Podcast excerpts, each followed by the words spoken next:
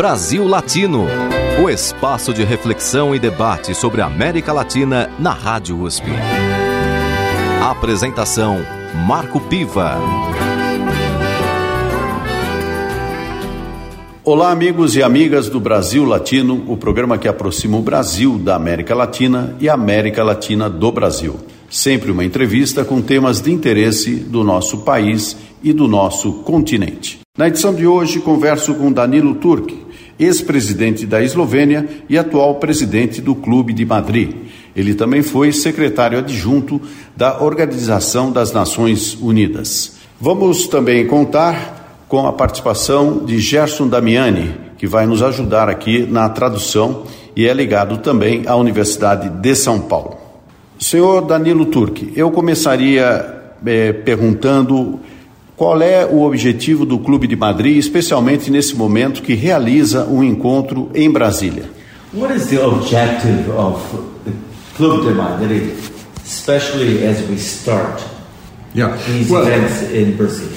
Look, uh, Club de Madrid is an organization of former presidents and prime ministers. We are 125 people, and we are dealing with the issues of the time, of our time global issues of our time.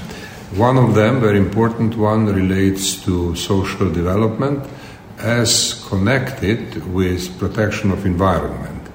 And uh, obviously, Brazil is a very good place to discuss this, uh, this objective and this program. This is not the only program we have, but it's a very important program. Ele falou assim que é, é importante estarmos aqui no Brasil, né? É, não é o, o, projeto que o Clube de Madrid tem, mas é um projeto muito importante, muito relevante, que engloba a sociedade brasileira nesse momento onde o mundo está em transição e pensando nos próximos passos que teremos que tomar. O tema do desenvolvimento social aliado à questão climática parece ter ocupado a pauta do Clube de Madrid, pelo menos a partir deste encontro. Como é que ele vê essas perspectivas? The topic of social development seems to be very important for Club of Madrid. How do you perceive this uh, development? Well, look, um, at the international level, we have had the action uh, um, of governments since 1995.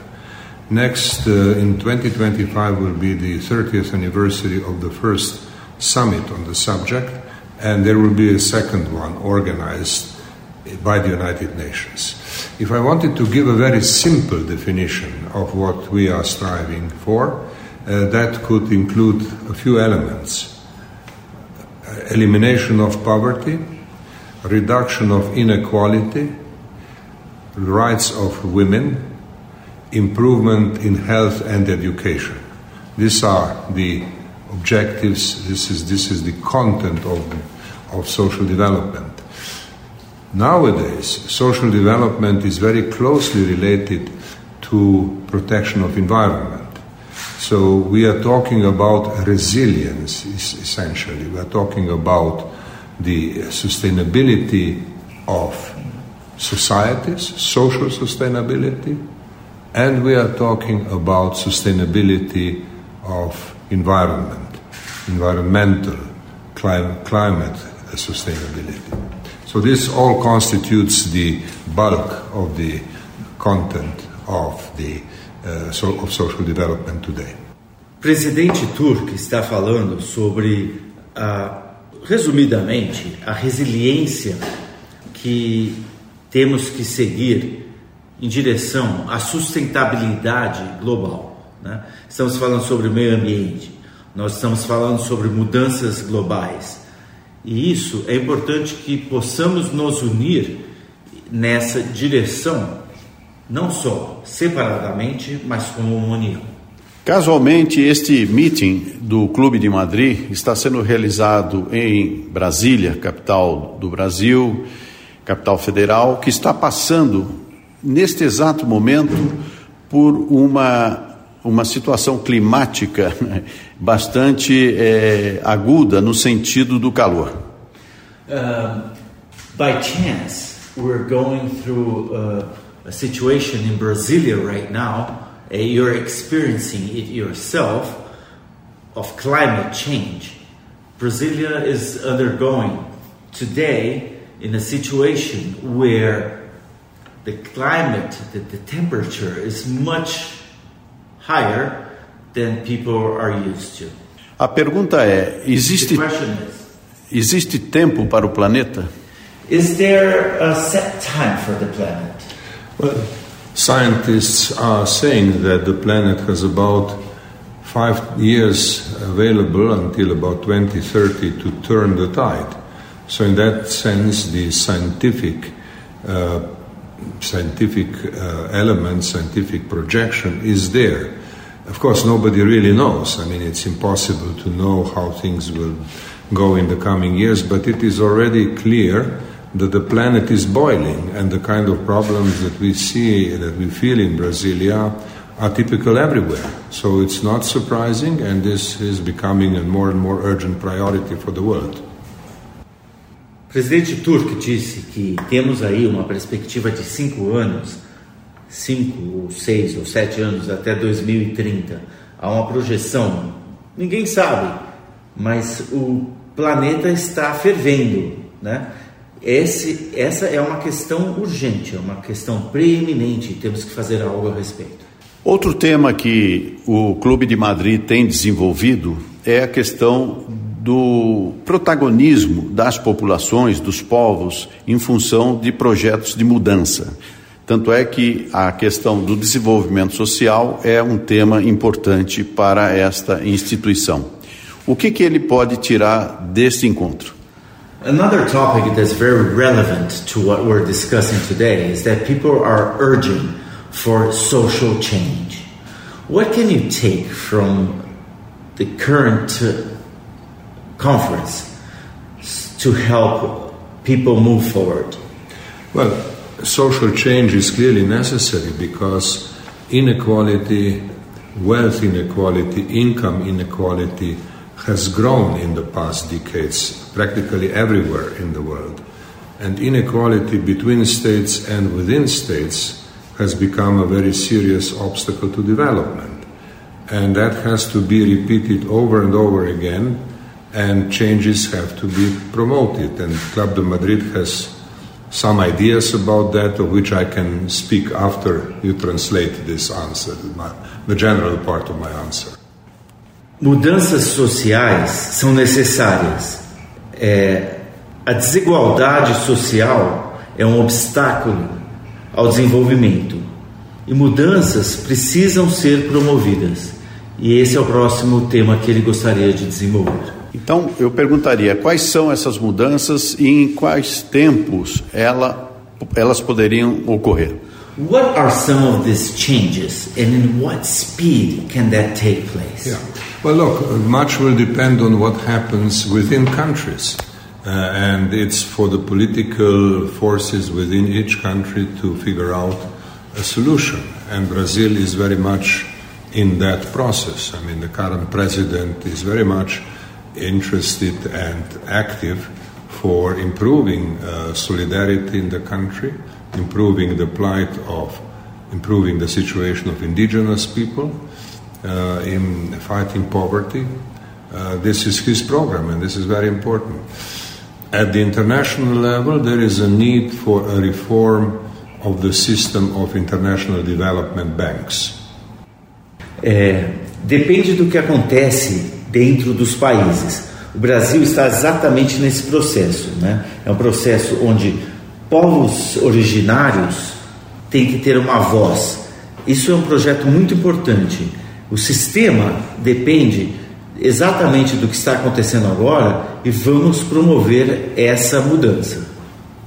Well, you know, the domestic uh, plans are something that we cannot uh, influence much, but we can support. Club de Madrid supports the kind of policy that President Lula is promoting within Brazil. Mudanças domésticas são sempre difíceis, mas o Clube de Madrid apoia o presidente Lula nas iniciativas que ele está empenhado em realizar.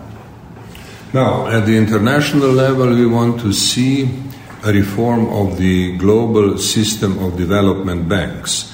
There exist many development banks from the World Bank uh, at the top to various regional and specialized banks. And they have to be integrated in new ways and they have to mobilize resources from financial markets. And this is an important reform that can happen within the next few years and will greatly help developing countries, including Brazil. No nível, no âmbito internacional, o sistema global de desenvolvimento bancário, de bancos de desenvolvimento, pode mobilizar recursos nos próximos anos e nós estamos atentos ao que ocorrerá no caso do Brasil. So this uh, reform of the uh, of the uh, development banks is becoming a clear priority for the international community. This is not something that only professors discuss at the uh, economic schools. This is now a very uh, important political and economic project of the world. A reforma dos bancos de desenvolvimento para comunidade internacional não é só uma discussão de professores de economia. Isso é uma discussão que é relevante para todas as pessoas envolvidas na, na, temática. Nesse sentido, eu complementaria, é, em função da resposta que ele deu, se ele acredita que há possibilidade é, do sistema financeiro mundial, tal qual ele está instalado, de haver alguma mudança nesse sentido, e não só a partir das mudanças que podem ocorrer nos mecanismos multilaterais. His question is, uh, as you see it today, is there a possibility, not only based upon the system as it is today, we're talking about financial mechanisms, financial banking systems, is there a chance for change to happen over the next, uh, in the foreseeable future? future? Yeah, well, certainly there is a possibility, and that possibility is uh, understood by people in the financial sector as well. This is not something for professors or for politicians only. Uh, the latest meeting of the World Bank and International Monetary Fund has paid a lot of attention to reform of the system of development banks. So this is something that can happen. Of course, it will not eliminate those banks. It will not replace them with something new, but it will change the system as a whole. What President Turk says is that uh, desculpa. O que o presidente Turk fala é que sim, tem uma possibilidade do setor financeiro se reformar. E não tem a ver com professores ou com, com, com eh, qualquer entidades eh, relativas às instituições eh, financeiras. Tem a ver, sim, com as possibilidades do desenvolvimento das questões preeminentes. So the, uh, this is not about replacing the banks with something else. This is about reorganizing the system. And that is doable. The experts agree on that. The political leaders see that that's inevitable, and it will happen within the next few years. não tem a ver com é, substituir o sistema. É, é algo que vai ocorrer nos próximos anos, no futuro próximo, e é o desenvolvimento natural dos eventos. Muito bem, no Brasil Latino de hoje eu converso com duas personalidades do mundo é, atual. O presidente do Clube de Madrid, Danilo Turk, que também foi presidente da Eslovênia no período de 2007 a 2012.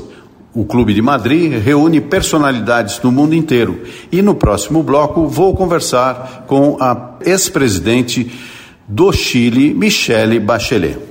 Se você me permite, é, Marco Piva, a, a, tradução é bastante fluida, né? são momentos fluidos. Então estamos aqui conversando e não quero que isso seja tido como uma tradução literal, mas como uma intenção das palavras do presidente Danilo Turk, presidente também do Clube de Madrid, uma pessoa que tem uma relevância enorme nas relações internacionais no âmbito das Nações Unidas. E é um prestígio para o Brasil Latino poder receber Danilo Turk nesta edição. O Clube de Madrid, ele tem uma história já longa, de cerca de 20 anos. Inclusive, o primeiro presidente dessa instância internacional foi o ex-presidente Fernando Henrique Cardoso. Como é que o, o ex-presidente Danilo Turk é, vê essa trajetória do Clube de Madrid? How would you see the trajectory of yeah. Fernando Henrique Cardoso being the first president of Clube de Madrid?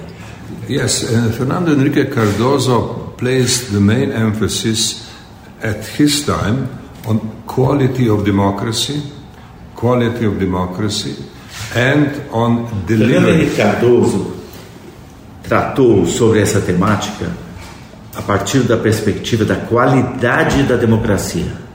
And quality of democracy means also the capacity of democracy to deliver results for the people.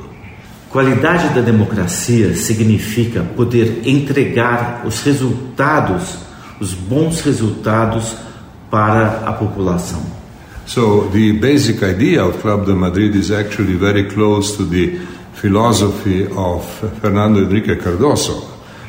O Clube de Madrid se apoia sobre essa filosofia, movendo adiante sobre as ideias de Fernando Henrique Cardoso. And now, of course, the agenda is more diverse, it's more complex, but the claro, basic idea is the same. Claro que hoje as ideias são mais complexas, mas a, a base é, é a mesma e nós movemos adiante com os ideais da democracia. Nesta edição do Brasil Latino, o tema é o Clube de Madrid, fundado há mais de 20 anos, entre outras personalidades internacionais, pelo ex-presidente Fernando Henrique Cardoso. O Clube de Madrid realiza em Brasília um encontro internacional para debater o desenvolvimento social e ecológico. E na edição do Brasil Latino, tenho a honra de receber o ex-presidente da Eslovênia e atual presidente do Clube de Madrid, Danilo Turk, e também a ex-presidente do Chile, Michele Bachelet. Você está ouvindo Brasil Latino, o espaço de reflexão e debate sobre a América Latina na Rádio USP. A apresentação: Marco Piva. E damos sequência a este programa que trata do Clube de Madrid. No primeiro bloco, conversamos com Danilo Turk, presidente dessa instância internacional que reúne ex-presidentes, personalidades intelectuais e foi criada há mais de 20 anos, inclusive com a participação do ex-presidente Fernando Henrique Cardoso. Agora vamos conversar com a ex-presidente do Chile, Michelle Bachelet. Bem-vinda ao Brasil Latino. Muchas gracias, encantada de estar com vocês. Bom, eu vou falar em português é, e depois a senhora pode responder pausadamente em espanhol. Eu começaria a pergunta do momento. Temos um conflito no Oriente Médio, um conflito que está é, acabando com muitas vidas. E como que a senhora vê a perspectiva de solução deste problema? Lamentablemente não sou optimista. Y no soy optimista porque me parece que la conformación del Consejo de Seguridad, la manera de funcionamiento, no, no da, eh, yo diría, un pronóstico muy positivo. Hemos visto que cuando Brasil, bajo la presidencia, estando en la presidencia del Consejo de Seguridad, propuso una resolución de cese al fuego, ¿no es verdad?, y de la generación de un corredor humanitario, eh, fue apoyado por muchos miembros, pero tuvo el veto de Estados Unidos y, se abstuvieron eh, el Reino Unido y no recuerdo qué otro país. Entonces, eh, en la práctica, debido a la conformación del, del, Consejo de Seguridad, con cinco países que tienen derecho a veto, muchas veces ante los conflictos graves, donde uno requeriría un instrumento ágil, ¿no es verdad?, que hiciera las cosas rápido, lamentablemente vemos que se paraliza. ¿no? Y por otro lado, eh, cierto, primero quiero decir que para mí es una tragedia, es una tragedia. Condeno naturalmente los ataques terroristas de Hamas, lo condeno, ¿no? Lo que ellos hicieron, esa masacre a 1500 eh, eh, personas, algunas israelitas, otros de otros países, en la Festival de la Paz, en los kibbutz, eso lo condeno. Pero también condeno el que la manera, el derecho a defensa que puede tener Israel se haya generado pasando por arriba de las leyes de derecho internacional humanitario, las normas habituales de la guerra. Por eso es que el alto comisionado de Derechos Humanos ha definido y ha hecho una declaración hace pocos días señalando que jamás ha, ha, tenido, ha cometido crímenes de guerra y que Israel también ha cometido crímenes de guerra. No veo una solución a corto plazo, pero espero que los países, sobre todo los países más importantes, puedan hacer todo lo posible para parar este baño de sangre que afecta a todos, pero sobre todo a niños y mujeres. Nesse sentido de um certo pessimismo da senhora em relação, pelo menos a curto prazo, é, quais são as nações que poderiam reverter isto, que poderiam incidir positivamente para se construir uma solução de paz naquela região? A ver, yo creo que todos los países debieran hacer todos los esfuerzos, ¿no? Me refiero a las grandes potencias, ¿no? Y en ese sentido yo espero también que Brasil y el presidente Lula como siempre lo ha hecho, pueda jugar un rol positivo, importante, llamando justamente a la necesidad de un cese al fuego y de un corredor humanitario para que puedan salir ¿no? personas que hoy día están bajo ataque, bajo bombardeos, eh, no solo los extranjeros, porque hoy día hay una posibilidad de extranjeros de, ir, de irse ¿no? hacia, por, por el paso a Egipto, sino que también las familias que, que, quieran vivir. ¿no? Eh, yo esperaría que, todos los países se pusieran la mano en el corazón y dijeran, esto no es aceptable. ¿Por qué no soy optimista? Porque fíjese, llevamos un año y medio de la guerra de Ucrania y no ha sido posible cambiar el curso y no se ve una solución a corto plazo, ¿no? Las dos partes creen que van a vencer militarmente a la otra, ¿no? Y no ha habido entonces la disposición de poder hacer, digamos, un acuerdo por vía diplomática, pacífica o llegar a un acuerdo, en fin no se ve. este otro conflicto tampoco se ve a corto plazo una solución. Sin embargo, creo que es indispensable que no rendirse y seguir cejando y cejando para intentar buscar eh, una solución que, que, termine con este derramamiento tremendo de sangre, sobre todo de civiles, ¿no? y de, como decía, de mujeres y niños. O mundo, de uma forma geral, vive é, situações de extremismos. Nós vemos em alguns países candidaturas é, que apelam para situações extremistas, especialmente no campo da extrema-direita. Isso, inclusive, vemos também na América Latina. A que se deve esse florescimento de uma extrema-direita eh, em vários países do mundo, e em especial na América Latina. É um dos temas que me tiene obsesionada casi, yo diría, tratar de comprender qué le ha pasado a las sociedades latinoamericanas, pero también en Francia, en España, en Alemania, en, en, Italia, ¿no? que hace que los seres humanos busquen respuestas tan radicales con valores y principios tan lejanos de la democracia, ¿no? Eh, no tengo todas las respuestas, pero algo de lo que yo podría compartir con usted es la percepción de que los seres humanos cuando están en un clima, en un ambiente volátil, incierto, ¿no? Eh, con inseguridades, tienden a mirar eh, lo que en español le llamamos a alguien con mano dura. Creen que la mano dura va a resolver los problemas. yo no estoy de acuerdo con eso, pero es lo que uno ve que psicológicamente la gente busca aquellas personas que hablan fuerte, que dicen yo sé lo que hay que hacer, eh, lo hablan de manera sencilla y las personas creen eso, ¿no? Y dicen, ese hombre, y generalmente son hombres, ¿no? Ese hombre sabe lo que hay que hacer. Y lo veo porque lo he visto en mi país también, ¿no? Y frente a temas como inseguridad, o frente al tema que en Chile más que en el Brasil y en otros países cobra mucha fuerza, que es el tema de la inseguridad ante migraciones la, inseguridad ante problemas de delincuencia que se han ido aumentando, ¿no? Y que muchas veces, lamentablemente, también van de la mano de bandas extranjeras que ingresan al país. Uno empieza a observar esta tendencia a las personas de decir, y lo hemos visto en encuestas de la América Latina, dicen, mire, si la democracia no es suficientemente eficiente para resolver estos problemas, prefiero un gobierno autoritario que los resuelva. Entonces hay mucha gente que mira El Salvador como un ejemplo, ¿no? Y quisieran que todos hicieran lo de Bukele, que metieran a todo el mundo preso. Yo recuerdo cuando yo trabajaba en, los temas de SIDA, ¿no? de VIH y SIDA, muchos decían, habría que pescar a todas las personas que tienen VIH y mandarlos a una isla lejos. O sea, esta sensación de cómo aíslo el problema, lo alejo de mí, no importa que se violen los derechos humanos, pero yo me quedo tranquilo. Y yo siento que hay algo así, como psicológicamente y emocionalmente, que frente a los temas donde la democracia no logra resolver los problemas, porque son problemas de difícil solución, eh, la gente entonces mira hacia modelos autoritarios eh, que les pareciera que podrían tener una mejor solución, que no es cierto. O sea, o si es cierto, lo hacen a costa de los derechos, de las libertades de las personas, que no es la solución, claramente, ¿no?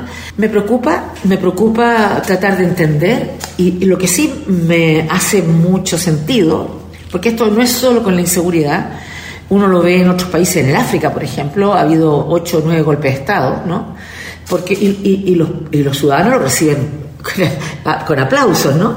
Y es porque cuando las democracias no son relevantes, nos cambian la vida de las personas, cuando no son eficientes en resolver las demandas de las personas, cuando el mundo de la política se ve como preocupado de temas distintos que no les interesa, que no son las tragedias y dramas que están viviendo las personas permanentemente, la, gente siente desafección por la política, desafección por, la democracia y desafección con las instituciones.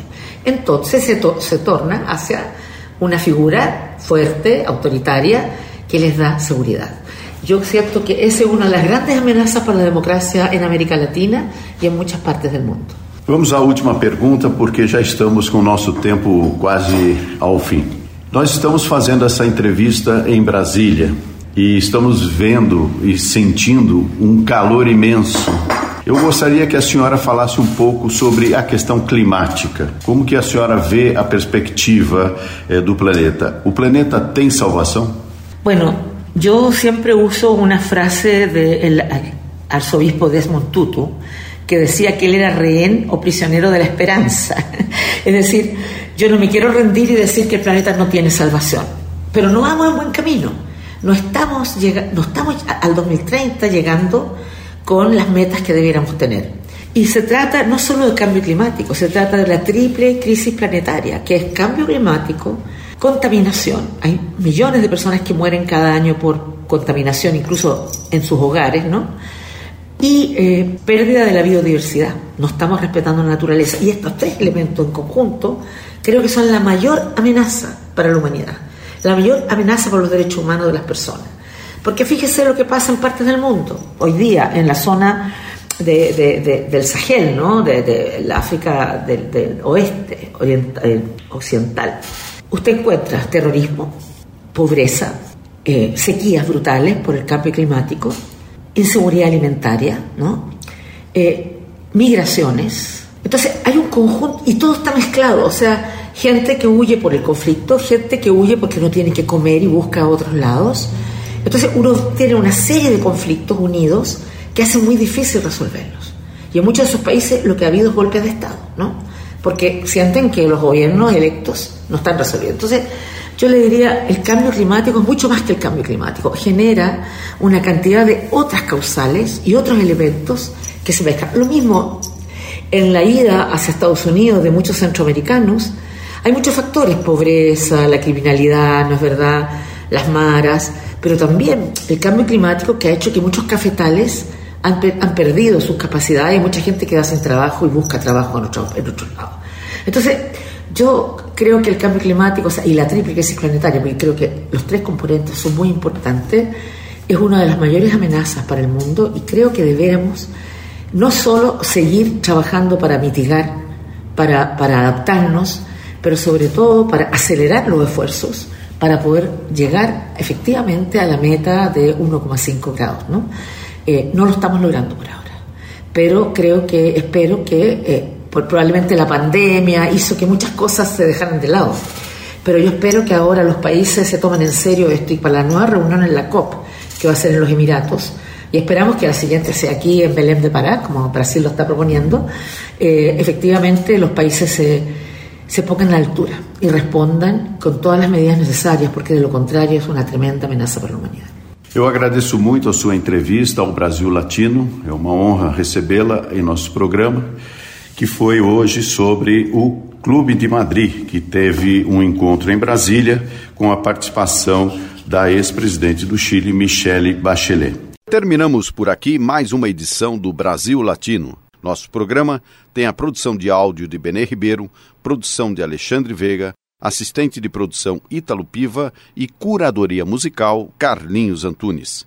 Você pode ouvir todas as edições do Brasil Latino em formato de podcast em soundcloud.com brlatino e também nas principais plataformas de áudio.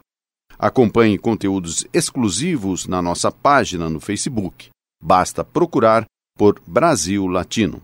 E se quiser falar com a gente, escreva para ouvinte@usp.br, repetindo ouvinte@usp.br. O Brasil Latino fica por aqui e eu espero sua audiência em nossa próxima edição. Um abraço latino-americano e até lá. Você ouviu Brasil Latino, o espaço de reflexão e debate sobre a América Latina na Rádio USP. Apresentação Marco Piva.